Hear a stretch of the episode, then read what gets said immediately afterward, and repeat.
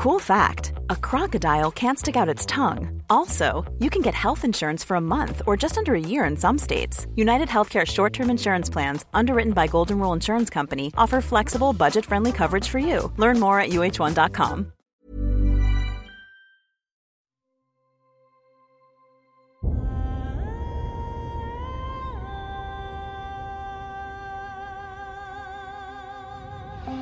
Einschlafen mit Tolkien ist dein Einschlaf-Podcast aus der epischen Welt von Der Herr der Ringe. Mach's dir gemütlich und lass dich von den Geschichten aus Arda und Mittelerde ins Land der Träume führen.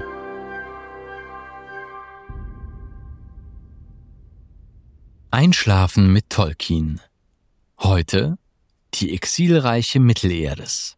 Arnor und Gondor. Arnor. Geographie. Arnor elbisch für Königsland, umfasste in seiner Blütezeit den größten Teil Eriadors zwischen den Flüssen Lun im Westen und Grauflut und Lautwasser im Osten. Das geografische Bild des Landes wurde am meisten von kleineren Hügelketten wie den Wetterbergen und den Nordhöhen bestimmt. Der größte Fluss war der Baranduin. Die wichtigsten Handelswege bildeten die große Oststraße, die quer durch das Reich von Ost nach West verlief, und die Nord-Süd-Straße, die Arnor mit dem Südkönigreich Gondor verband. Geschichte Arnor war das nördliche der beiden Exilreiche der Dunedain, die von Elendil und seinen Söhnen nach dem Untergang Numenors in Mittelerde gegründet wurden. Vor der Ankunft Elendils hatte es auf diesem Gebiet lediglich vereinzelte numenorische Siedlungen gegeben, die aus der Zeit Tar Aldarions stammten. Bei der Errichtung ihres Reiches wurden die Dunedain von Gilgalad und den Elben Lindons unterstützt, die sie bei ihrer Landung freundschaftlich empfangen hatten. Wegen der guten Beziehungen zu den Elben und aufgrund der Tatsache, dass es von Elendil selbst regiert wurde, schien Arnor gegenüber Gondor den höheren Rang einzunehmen. Der erste Königssitz des Reiches war das an den Ufern des Nenoyal-Sees gelegene Anuminas. Drei der Palantiri, die Elendil von seinem Vater Amandil erhalten hatte, wurden in Arnor aufbewahrt. Im Wachturm von Amon-Sul, in Lostirion auf den Turmbergen sowie im höchsten Turm der Hauptstadt Anuminas. Am Ende des zweiten Zeitalters bildeten die Streitkräfte Arnors mit den Elben unter Gilgalads Führung eine Allianz, um Sauron in Mordor zu besiegen. Zusammen mit den Heeren Gondors gelang es ihnen, den dunklen Herrscher nach langer Belagerung niederzuwerfen. Doch bei diesem Feldzug mussten auch die Truppen Arnors schwere Verluste hinnehmen, denn unter den Gefallenen war auch Elendil. Die Zahl der Todesopfer war so groß, dass ganze Landstriche entvölkert wurden. Nach Elendils Tod wurden Isildur und seine Nachfahren Erben des Throns. Da in Gondor im Gegenzug Anarions Nachkommen herrschten, gab es nun zwei Reiche, die getrennt voneinander regiert wurden. Die Dunedain des Nordens waren nicht so zahlreich wie die des Südens und vermehrten sich auch nicht so schnell. Zwar war der Boden des Landes sehr fruchtbar, so dass die Bevölkerung versorgt werden konnte, jedoch erlebte Eriadur lange, kalte Winter, die die Lebensbedingungen der Menschen erschwerten. Anuminas, die Hauptstadt des Reiches, konnte von seinen wenigen Bewohnern nicht erhalten werden und verfiel mit der Zeit. Daraufhin wurde der Königssitz in das kleinere Fornost verlegt. Nach dem Tod des zehnten Königs, Erendur, waren die Streitigkeiten zwischen seinen Söhnen um das Erbe so groß, dass das Reich in drei Teile geteilt werden musste. Arthedain im Nordwesten, Rudaur im Nordosten und Cardolan im Süden. In Cardolan und Rudaur erloschen die königlichen Linien schnell, und Rudaur geriet unter die Herrschaft der Bergmenschen. Dies veranlasste die Könige von Arthedain, wo die Linie Isildurs erhalten blieb, dazu, Anspruch auf die Herrschaft über das gesamte Gebiet von Arnor zu erheben. Dieser Anspruch wurde jedoch von Rudaur, das bereits vom Hexenkönig von Angmar beeinflusst wurde, zurückgewiesen. Häufig gab es Streit zwischen den drei Reichen bezüglich des Besitzes der Wetterspitze, wo ein Palantir aufbewahrt wurde. Cardolan und Rudawa versuchten, den Berg zu erobern, da sie selbst keine sehenden Steine besaßen. Nachdem sich der Hexenkönig am Nordende des Nebelgebirges ein Reich errichtet und Rudawa unter seine Herrschaft gezwungen hatte, begann er, Arthedain anzugreifen. Ein Großteil der Bevölkerung Cardolans wurde bald durch die große Pest dahingerafft. Arthedain wehrte sich mit schwindenden Kräften gegen den Vormarsch Angmars. Dabei wurde es eine Zeit lang von den Elben von Bruchtal und Lindon unterstützt. Doch schließlich wurde Fornost von den Truppen Angmars eingenommen. Gondor erreichte Nachricht von den Nöten der Dunedain des Nordens und schickte eine Kriegsflotte, die den Hexenkönig in der Schlacht von Fornost besiegte. Doch von der Bevölkerung Arthedains waren zu wenige übrig geblieben, um das Reich zu erhalten, und so wurden sie zu Waldläufern. Die Linie der Könige setzte sich jedoch, unterstützt von den Elben von Bruchtal, in den Stammesführern der Dunedain fort. Das Reich von Arno wurde nach dem Ringkrieg in seiner größten Ausdehnung von König Elessar wiedererrichtet. Mit Anuminas als Hauptstadt bildete es den Nordteil des wiedervereinigten Königreiches. So wurde Arnor, wenngleich nie so dicht besiedelt wie das südliche Gondor, allerdings wieder zu einem bevölkerungsreichen Land. Gondor Gondor lag im südlichen Bereich der bekannten Gebiete von Mittelerde. Die Kernlande befanden sich zwischen den Eret Nimrais, bekannt als Weißes Gebirge, dem Strom Anduin und dem Meer Beleger.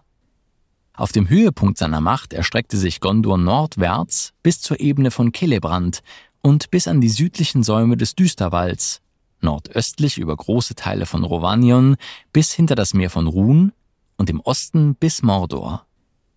Im Süden erstreckte Gondor sich bis zum Fluss Harnen im Landesinneren und dann entlang der Küsten bis zur Halbinsel und den Antworten von Umbar und nordwestlich bis zum Guathalo. Zur Zeit des Ringkrieges grenzte es im Norden nur noch an die Eret Nimrais und an Rohan, im Osten an Mordor, im Süden an den Poros und im Westen an Beleger. Im Norden grenzte das verbündete Königreich Rohan an Gondor, im Osten lag Mordor, im Nordosten lagen die menschenleeren Ebenen von Rovanion. Im Süden befanden sich die weiten Lande Harads, während die westlichen Gebiete Gondors ebenso wie die Gebiete nordwestlich der Grenzen nur dünn besiedelt waren. Typisch für die Geographie Gondors war das Weiße Gebirge, welches das Land von West nach Ost durchzog und im dritten Zeitalter auch die Nordgrenze des Landes bildete. Die Bergkette besaß lange bewaldete Ausläufer, die sich teilweise bis an die Küsten erstreckten. Ebenso prägend und von weit größerer Bedeutung für das Königreich war der mächtige Strom Anduin, die Provinz Ithilien, östlich des Anduin, und die Region westlich des Flusses Ringlo waren hügelige Waldlandschaften. Zu Gondor gehörte die Insel Tolfalas, ebenso wie das sumpfige Delta des Anduin. Die bevölkerungsreichsten Regionen Gondors waren, neben dem Gebiet um die Hauptstadt Minas Tirith, Losanach, Lebenin und Belfalas. Als Sitz der Könige und bevölkerungsreichste Siedlung war Osgiliath lange Zeit die bedeutendste Stadt des Königreichs. Trotz der Lage weit im Landesinneren war die Stadt aufgrund der Tiefe des Anduins auch für große seetüchtige Schiffe zu erreichen. Des Weiteren war Osgiliath der einzige Ort, an dem eine Brücke über den Anduin führte. Weitere wichtige Städte waren Minas Anor und Minas Ithil sowie, als größte Hafenstadt und wichtigster Stützpunkt der Flotte, Pelagia, die Festung und der Hafen von Dol Amroth. Im Laufe der Zeit nahm die Bedeutung von Osgiliath immer mehr ab. Der Thronräuber Kastamir plante sogar, den Thronsitz nach Pelagir zu verlegen. Nach der Zerstörung Osgiliaths und dem Fall von Minas Ithil gewann Minas Anor, das von da an Minas Tirith, was so viel bedeutet wie Turm der Wacht genannt wurde, als Sitz der Könige, größte und am stärksten befestigte Stadt sowie als Wachtposten über die Anduinbrücken zunehmend an Bedeutung. Geschichte Gondor wurde im Jahre 3320 des zweiten Zeitalters von den Söhnen Elendils, Isildur und Anarion gegründet. Schon zur Zeit der numenorischen Schiffskönige hatte es Siedlungen der Numenorer in Gondor gegeben, die größte von diesen war Pelagia, was sich zum wichtigsten Hafen der Getreuen entwickelte. Als Hauptstadt gründeten die Brüder Osgiliath zu beiden Seiten des Anduin. Isildur ließ auf einem Felsvorsprung der Efelduath im späteren Morgul-Pass die Festung Minas Ithil errichten, wo er einen Sämling des weißen Baumes pflanzte. Anarion hingegen errichtete seine Festung gegenüber der seines Bruders auf einem Felsvorsprung der Eret Nimrais, bekannt als Weißes Gebirge, an den Hängen des mächtigen Mendoluin und nannte sie Minas Anor. Die Getreuen wussten wohl, dass sie sich nahe an Mordor niedergelassen hatten, dem Land ihres Feindes Sauron, doch hofften sie, dass dieser beim Untergang Numenors vernichtet worden war. Sauron kehrte jedoch zurück, übereilt griff er Gondor an, hoffend, das noch junge Reich zu überraschen und schnell niederzuringen. Doch obwohl seine Truppen 3429 Minas Ithil erobern konnten und Isildur zu seinem Vater nach Arnor flüchten musste, konnte Anarion dem Angriff standhalten und erhielt Osgiliath und das Anduin-Ufer. Elendil und Isildur formten derweil mit ihrem Freund, dem Hochkönig Gilgalad, das letzte Bündnis zwischen Elben und Menschen. 3433, vier Jahre später, zog ein großes Heer von Elben und Menschen von Norden nach Mordor. 3434 gelang es Anarion, Minas Ithil zurückzuerobern und konnte so Ithilien passieren und das Heer Gondors mit den Heeren Arnors und der Elben vereinen. Saurons Streitkräfte wurden besiegt und auch er selbst fiel, nachdem Baradur sieben Jahre lang belagert worden war, als Isildur ihm den einen Ring von der Hand schnitt. Elendil und Anarion waren erschlagen worden, und Isildur, der das Erbe seines Vaters als Hochkönig von Gondor und Arnor antreten wollte, ließ Gondor unter der Obhut seines Neffen Meneldil zurück, um nach Arnor zu reisen. Im Gemetzel auf den Schwertelfeldern, als Isildurs kleiner Trupp von Orks überfallen wurde, wurde auch Isildur getötet. Sein jüngster Sohn Valandil wurde später König von Arnor, doch obwohl dieser Anspruch oft gestellt wurde, gelang es keinem der Könige Arnors, König von Gondor und Arnor zu werden, da Meneldils Nachfolger diesen Anspruch verweigerten. Sowohl Gondor als auch Arnor hatten im Krieg gegen Sauron hohe Verluste hinnehmen müssen, doch Gondor erholte sich wesentlich schneller und war auch nicht von geografischen Gegebenheiten und Verbündeten eingeengt, so dass das Reich schnell expandieren konnte. Die ersten 450 Jahre des dritten Zeitalters blieben friedlich, doch zur Regierungszeit König Ostohers wurde Gondor zum ersten Mal von Ostlingen angegriffen. Unter den folgenden Königen gewann Gondor große Gebiete nordöstlich der Ered Lithui. Ab dem Jahr 830 begann die Zeit der Schiffskönige, in der Gondor große Flotten rüstete und die Seefahrer Gondors die Erde umrundeten. Während der Regentschaft von Taranon Falastur zerfällt das nördliche Königreich Arnor in die drei Teilreiche Arthedain, Cardolan und Rudawa. Die Expansion Gondors führte zum Konflikt mit Umbar, das im Jahre 933 erobert wurde. Es folgte ein Krieg zwischen den Haradrim und Gondor. Unter der Herrschaft von König Kiriaher wurden die Haradrim im Jahre 1050 vernichtend geschlagen und Kiriaher nahm den Namen Hyamendakil I. an. Um 1000 im dritten Zeitalter kamen Könige an die Reihe, die sich der Bequemlichkeit hingaben, und die Bewachung Mordors wurde vernachlässigt. Auch die Ostlinge rührten sich wieder und griffen Gondor an. Doch 1240 übernahm Minalkar das Zepter.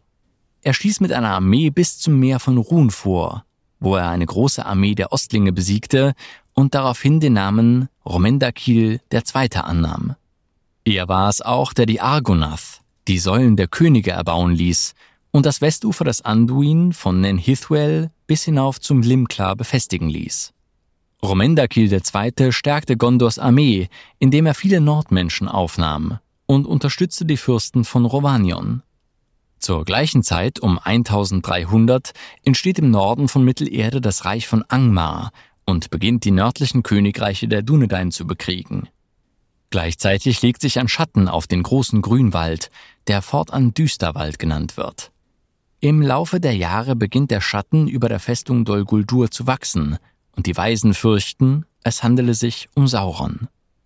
Im Jahr 1250 des dritten Zeitalters sandte Romendakil seinen Sohn Valakar an den Hof Vidugavias, damit dieser die Sprache und Gebräuche der Nordmenschen kennenlernte.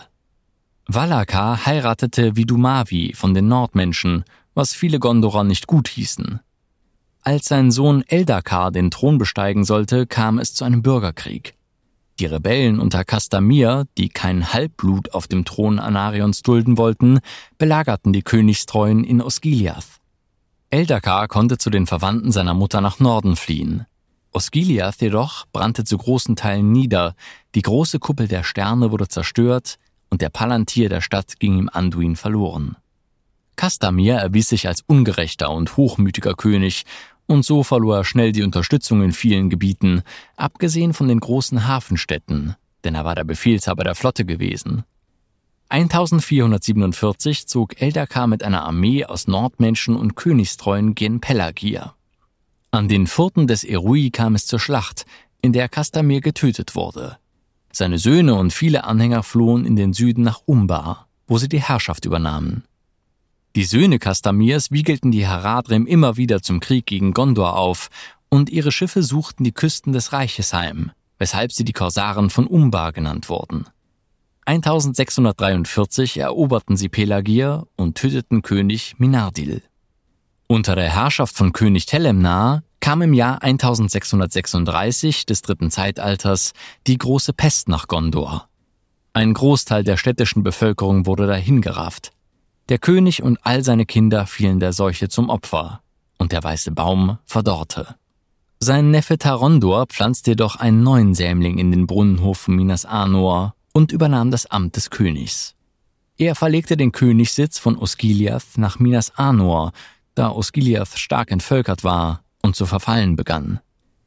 Die Bewachung Mordors wurde nun fast vollständig aufgegeben, da die Bevölkerung so stark geschrumpft war. Die Nazgul scheinen dies genutzt zu haben, um nach Mordor zurückzukehren und Saurons Rückkehr vorzubereiten. Im Jahr 1856 kam aus dem Osten ein neues kriegerisches Volk, die als Wagenfahrer bekannt wurden und Gondor in starke Bedrängnis brachten. König Namakil II. starb in der Schlacht, die verbündeten Nordmenschen wurden besiegt und unterjocht. Auf den Thron folgte ihm sein Sohn Kalimeta. Dieser unterstützte einen Aufstand in Romanion und besiegte zur gleichen Zeit die Wagenfahrer auf der Dagolat. Er war es auch, der den weißen Turm in Minas Anor errichten ließ, wo der Palantir der Stadt verwahrt wurde. Im Norden begann der Hexenkönig von Angmar, das letzte Teilkönigreich von Arnor, Arthedain, verstärkt anzugreifen. König Avedui bat Gondor um Hilfe, doch die Wagenfahrer erstarkten wieder und verbündeten sich mit den Heradrim und den Variaks aus Kant, um Gondor so gleichzeitig von Norden und Süden angreifen zu können. Aufgrund dieser Gefahr sah sich König Ondoher nicht in der Lage, seinen Verwandten im Norden Beistand leisten zu können. Die Nordarmee Gondors, geführt von Ondoher selbst, wurde auf der Dagolat besiegt, er selbst und seine beiden Söhne getötet. Die Südarmee jedoch, geführt von Eamil II., war siegreich und in Eilmärschen durchquerte sie Ithilien und überraschte die Wagenfahrer während ihrer Siegesfeier. Durch die anschließende Vernichtung der Wagenfahrer war der Sieg Gondors vollkommen. Da beide Thronerben tot waren, erhob nun Arvedui Anspruch auf den Thron von Gondor. Er wurde abgewiesen, und der siegreiche Feldherr Eanil, ein Nachfahre König Tilometer Umbardakils, wurde zum König gekrönt. Im Jahr 1974 erreichte ein verzweifelter Hilferuf Arveduis das südliche Königreich. Angmar bereite den vernichtenden Schlag vor. Eanil ließ eine Flotte ausrüsten und schickte seinen Sohn Eanur nach Norden. Doch die Flotte kam zu spät, denn Fornost war zerstört worden und das nördliche Königreich existierte nicht mehr. Mit Hilfe der Elben aus Bruchtal und Lindon wurden die Streitkräfte Angmars schließlich in der Schlacht von Fornost besiegt. Als er nur versuchte, den Hexenkönig im Zweikampf zu stellen, wandte sich sein Pferd um und floh. Im Jahr 2000 überquerte vollkommen überraschend ein Heer unter der Führung der Nazgul den Morgul-Pass und belagerte Minas Ithil, das zwei Jahre später eingenommen wurde. Die Feste wurde fortan Minas Morgul, Turm der Hexerei genannt. Als 2043 er nur den Thron bestieg, erhielt er Botschaft aus Morgul. Der Hexenkönig wolle das Duell von der Schlacht von Fornost nachholen, wo er nur vor ihm geflohen sei. Sieben Jahre konnte Eanus Truchses Mardil seinen König zurückhalten, doch 2050 ritt der Hitzkopf Eanur mit seiner Eskorte nach Minas Morgul, und weder er noch seine Männer wurden je wiedergesehen. Da sich kein Erbe finden konnte, übernahm Mardil schließlich die Herrschaft über Gondor, jedoch nur als Hüter des Throns, bis der König zurückkehrte, was mehr und mehr eine nichtssagende Formel wurde. Während Mardils Herrschaft begann der wachsame Friede, und für 300 Jahre herrschte in Gondor relative Ruhe. Im Jahr 2475 jedoch griffen Orks von einer Art, die man noch nie gesehen hatte, Ithilien an und nahmen sogar Osgiliath ein.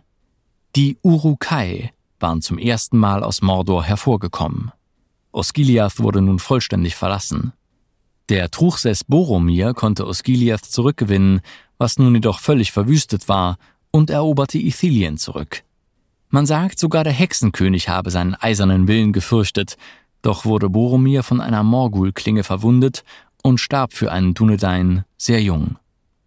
Unter Kirion, Boromirs Sohn, wurde Gondor im Süden von den Korsaren bedroht, im Norden von den Balchoth. Kirion ersuchte die Eotheot unter ihrem jungen König Eorl um Hilfe, die Nachfahren jener Nordmenschen, die in Rovanion gelebt hatten. Die Balchoth überschritten schließlich den Anduin und fielen in Kalenardon ein. Die Nordarmee griff zu früh an, wurde vom Hauptheer abgeschnitten und über den Limklar zurückgedrängt. Gleichzeitig kam eine Ork-Truppe aus dem Nebelgebirge herab und griff die Gondorer im Rücken an. Völlig unerwartet erschienen Neorls Reiter auf dem Schlachtfeld, fielen dem Feind in den Rücken und jagten sie über die weiten Ebenen. Als Dank für diese Rettung gab Kirion den Neotheot die Provinz Kalenardon zu eigen, was diese freudig annahm. Beide Herrscher schworen einen feierlichen Eid, dem anderen in Zeiten der Not beizustehen. Kalenardon wurde fortan Rohan genannt. Im Jahr 2758 kam der lange Winter. Gondor wurde in diesem Jahr massiv von den Flotten aus Harad angegriffen und Rohan von Dunländern überrannt. König Helm Hammerhand wurde in der Festung Helmsklamm belagert. Im Jahr 2759 überreichte Truchses Bären den Schlüssel von Ortank an Saruman und übergab somit die Festung Angrenost, die den Neotheot nicht übergeben worden war. Zur Zeit seines Nachfolgers Beregond fand der Rachekrieg der Zwerge statt und viele Orks flohen nach Süden und setzten sich in den Eret Nimreis fest. Im Jahr 2872 starb der weiße Baum und es konnte kein Sämling gefunden werden. Als die Raubzüge der Orks in Ithilien zunehmen, verlassen die letzten Bewohner diesen Landstrich. Unter Turin II. werden geheime Zufluchten wie die von Henneth Anun gebaut. An den Furten des Poros besiegen 2885 die Gondorer zusammen mit den Rohirrim ein Heer der Haradrim. Im Jahr 2941 kehrt Sauron nach Mordor zurück und der Wiederaufbau von Baradur beginnt. Im selben Jahr findet Bilbo Beutlin den einen Ring. Unter Truchsess Ecthelion II. dient Aragorn II. unter dem Namen Thorungil in Gondor und vernichtet in einer gewagten Aktion die Flotte der Korsaren von Umbar. Im Jahr 3018 rüstet Sauron schließlich zu einem großen Krieg. Ein erster Angriff kann noch abgewehrt werden und die letzte Anduin-Brücke in Osgiliath wird abgerissen. Im März überqueren Saurons gigantische Heerscharen den Anduin, während Korsarenschiffe in Lebenin landen und Pelagia erobern. Am 15. März wird mit Hilfe der riesigen Ramme Grond und der Magie des Hexenkönigs das große Tor von Minas Tirith eingerissen. Doch die Rohirrim erscheinen gerade rechtzeitig, um eine Eroberung der Stadt abzuwenden. Die Schlacht auf dem Pelennor beginnt, in deren Verlauf der Hexenkönig vernichtet und Saurons Armee besiegt wird. Aragorn II. enthüllt während der Schlacht sein Banner und gibt sich somit als Isildurs Erbe zu erkennen. Am 25. März wird der eine Ring zerstört und Sauron vernichtet. Am Mitjahrestag des Jahres 3019 wird Aragorn II. zum König des wiedervereinten Königreichs von Gondor und Arnor gekrönt. Er besteigt als Elessar Telkontar Enviatar den Thron und ist seit den Tagen Elendils der Erste, der über beide Königreiche der Dunedain gebietet.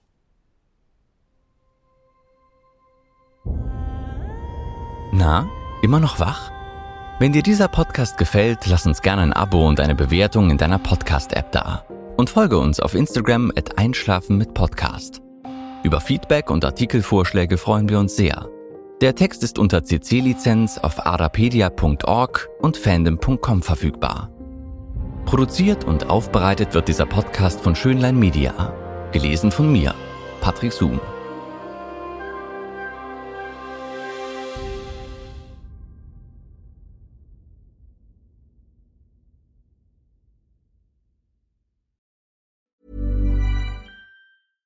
Hey, it's Paige DeSorbo from Giggly Squad. High quality fashion without the price tag. Say hello to Quince.